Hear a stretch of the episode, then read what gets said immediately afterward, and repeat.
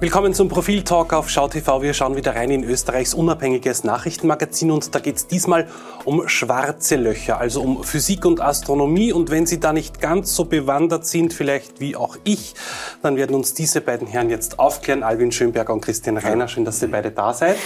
Äh, schwarze Löcher, worum geht's genau in der neuen Ausgabe des Profils? Ja, es gibt mehrere Anlässe, warum wir das machen. Zum einen hatten wir Gelegenheit, äh, mit einem Physik-Nobelpreisträger zu sprechen, der ganz, ganz wichtige Arbeiten auf diesem, Bereich, also auf diesem Gebiet gemacht hat. Er hat das schwarze Loch unserer Milchstraße vermessen äh, und hat also die genaue Entfernung und die Masse bestimmen können. Also aufgrund seiner Daten wissen wir heute, dass im Zentrum unserer Heimatgalaxie, bei uns zu Hause quasi, ein supermassives schwarzes Loch sitzt. Und äh, das war auch die Basis dafür, dass wir das erste Foto äh, davon gesehen haben, nämlich im vergangenen Mai. Also jetzt wissen wir auch, wie das Ding ausschaut. Ja? Das war ein Anlass und es gibt äh, eine ganze Reihe von äh, sehr guten und wichtigen Arbeiten auf diesem Bereich ähm, in den letzten, sagen wir mal, drei, vier, fünf Jahren. Die längste Zeit war es ja blanke Theorie. Das war mathematisch zwar klar, dass existiert, äh, aufgrund der Vorhersagen der allgemeinen Relativitätstheorie, aber gesehen hat es niemand. Es könnte ja sein, dass es ein reines Hirngespinst ist. Und jetzt wissen wir, nein, diese wirklich ganz, ganz seltsamen Dinge, äh, dazu kommen wir sicher noch, existieren wirklich. Ja. Und warum geht von schwarzen Löchern auch von diesem Begriff so eine Faszination aus? Dir geht's heute ungefähr so wie mir, als wir hier vor zwei, Stunden, zwei Wochen standen, wir über Fußball sprachen, wovon ich wenig verstehe. Davon hingegen verstehe ich ein bisschen was, obwohl ich kein Mathematiker bin, ist der Alvin auch nicht, man eigentlich viel über Mathematik verstehen muss. Die Faszination ist... Äh, ich glaube, dass das, dass das Weltall als solches, wie auch auf der anderen Seite die, die, die Nanophysik und damit die Quantenphysik, muss ja faszinierend sein. Ich könnte die Gegen, Gegenfrage stellen, äh, wie kann es denn sein, dass es nicht faszinierend ist? Äh, seit tausenden Jahren bis zu den Ägyptern zurück hat die Welt Menschheit versucht, sich irgendwie Bilder zu machen von dem, was da oben am, am Himmel zu sehen ist, also von diesen weißen Punkten. In Wahrheit tun wir ja nichts anderes jetzt auch, nur dass wir jetzt eben nicht die weißen Punkte sehen, sondern das, was die schwarzen Punkte wären. Aber man sieht es natürlich nicht, weil die Photonen äh, gefangen sind, um es sehr billig aus, mhm. aus, auszu, äh, auszudrücken. Man nur den Ereignishorizont beziehungsweise ein rund um den Ereignishorizont. Um die, wie heißt sie, die Scheibe? Das ist die sogenannte Akkretionsscheibe. Akkretionsscheibe. Das ist heißes, Sehen wir etwas. Ähm, heiße genau. Materie, die ja. rund um das schwarze Loch herumwirbelt, bevor sie eingesogen wird und für immer verschwindet im schwarzen Loch.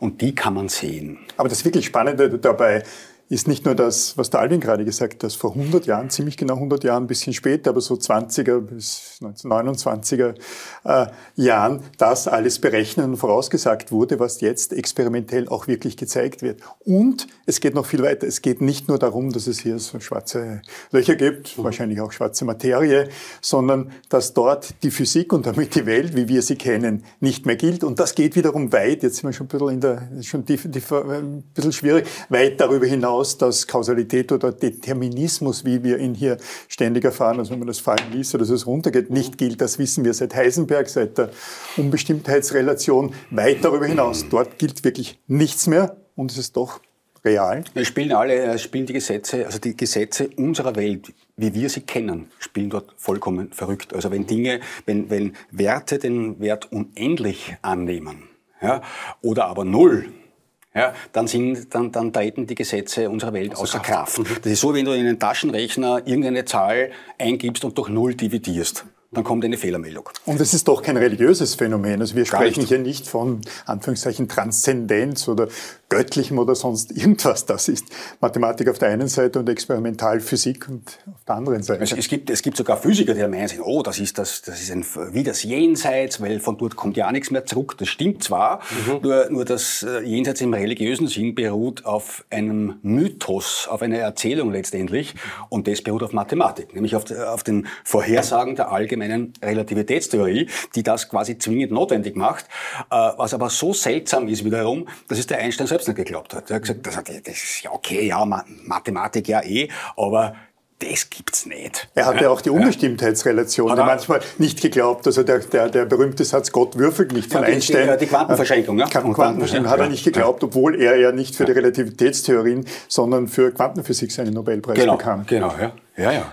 Du hast doch etwas mitgebracht für Menschen wie mich, die sich überhaupt nicht damit auskennen. Das ist immer ganz gut, wenn man so ein bisschen, also ich habe jetzt, ich habe uns eine, ich habe uns eine Raumzeit gebastelt, ja, ja. Äh, und ich habe uns ein kleines schwarzes Loch mitgebracht, das in meinem Fall orange ist. Aber ich will mal zuerst erklären, also, wie das sein kann, dass da drinnen äh, so extreme Werte entstehen. Also mhm. das, das, das, das Zentrale ist, dass die Gravitation in einem äh, schwarzen Loch so unglaublich stark wird, dass dem nichts mehr entkommen kann. Nicht mal Licht. Ja. ja?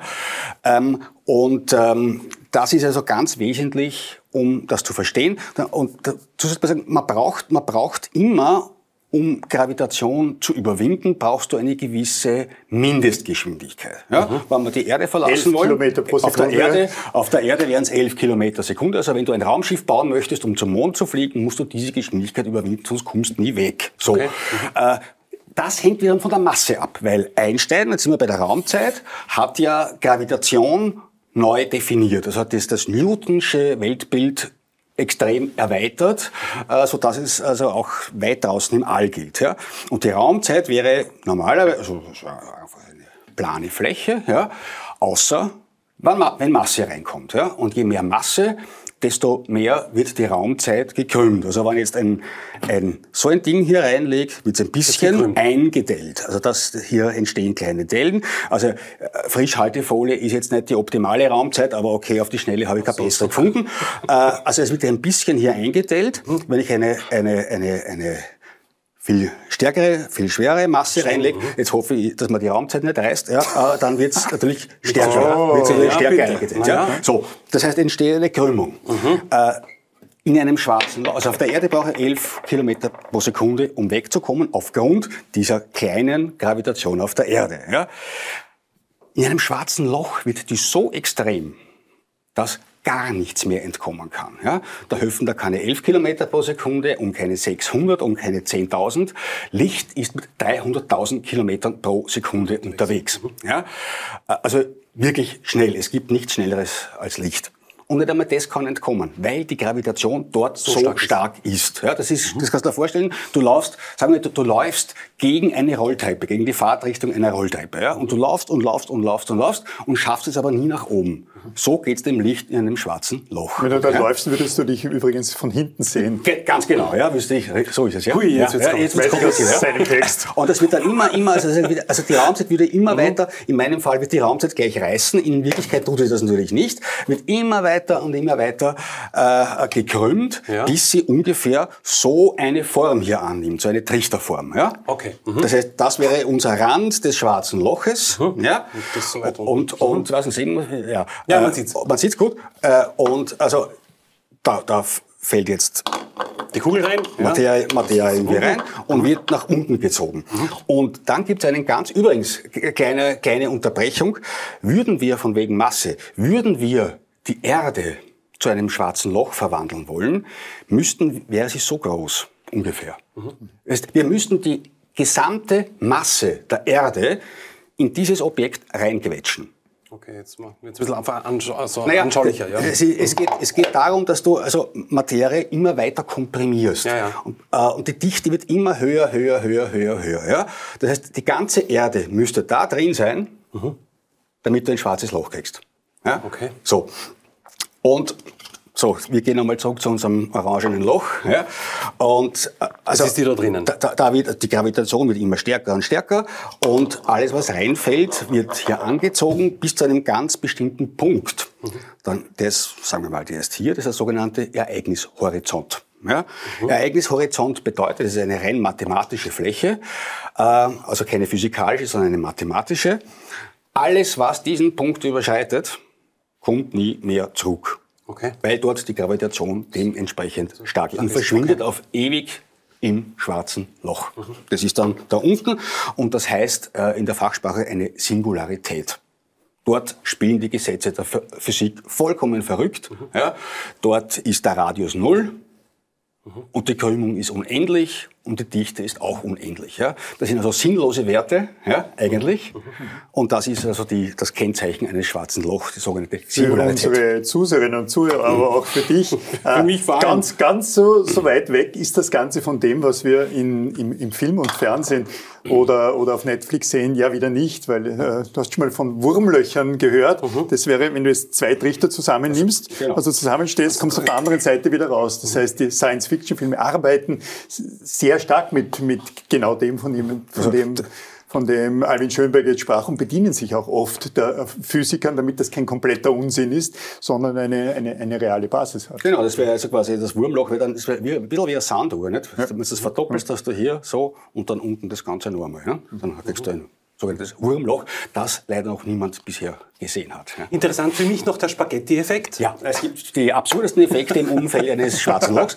Ähm, also wenn man jetzt sagt, äh, sagen wir mal, man springt in, in, ein schwarzes Loch hinein. Sagen wir, wir könnten dorthin fahren. Äh, äh, ist ein bisschen weit weg, aber sagen wir mal rein theoretisch, äh, man könnte dorthin fahren äh, und würde in ein schwarzes Loch hineinspringen. Dann ist, ich, ich sage gleich, warum es auch wichtig ist, welches man sich dabei aussucht. Aber wenn du ein irrtümlicherweise ein sogenanntes stellares schwarzes Loch wählst, das sind schwarze Löcher, die aus kollabierenden Sternen entstehen, mhm. dann passiert was sehr Unangenehmes. Ja, die Gravitation, haben wir gesagt, wird immer stärker. Mhm. So. Und die Bedingungen dort sind so extrem, dass die Schwerkraft auf die Füße stärker wirkt auf den, als auf den Kopf. Was passiert? Du wirst in die Länge gezogen, ja? Mhm. Äh, gleichzeitig äh, von der Seite her gequetscht. Ähm, Praktisch, das ist ein, äh, ja. wenn man, also wenn man, wenn man gerne schlanker erscheinen möchte, kann man das nur empfehlen, ja. Mhm. Aber es geht nicht lang, weil irgendwann wird man einfach zerrissen, ja.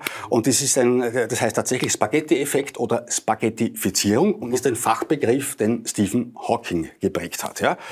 Äh, dem gegenüber, und also für jeden, der äh, unbedingt äh, zu einem schwarzen Loch reisen und dort reinspringen möchte, kann man da dringend empfehlen, kein stellares schwarzes Loch zu wählen, sondern besser ein sogenanntes supermassereich ist. Und das ist viel, viel größer. Mhm. Da kann man reinspringen. Da ist man zwar auch tot letztendlich, ja, mhm. aber dort tritt dieser Effekt nicht auf. Also sollte man es merken. Aber einer der Gründe, warum deine Beine dünner sind als dein Oberkörper, auch bei mir natürlich, äh, hängt in sehr, sehr minimalen Umfang auch mit dem Spaghetti-Effekt zusammen, weil die Schwerkraft da unten, stimmt, glaube ich, stärker wirkt als ja, hier oben.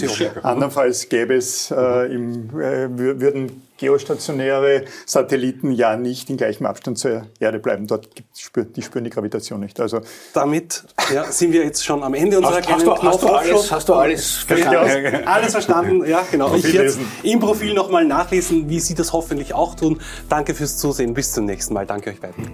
Sehr gerne.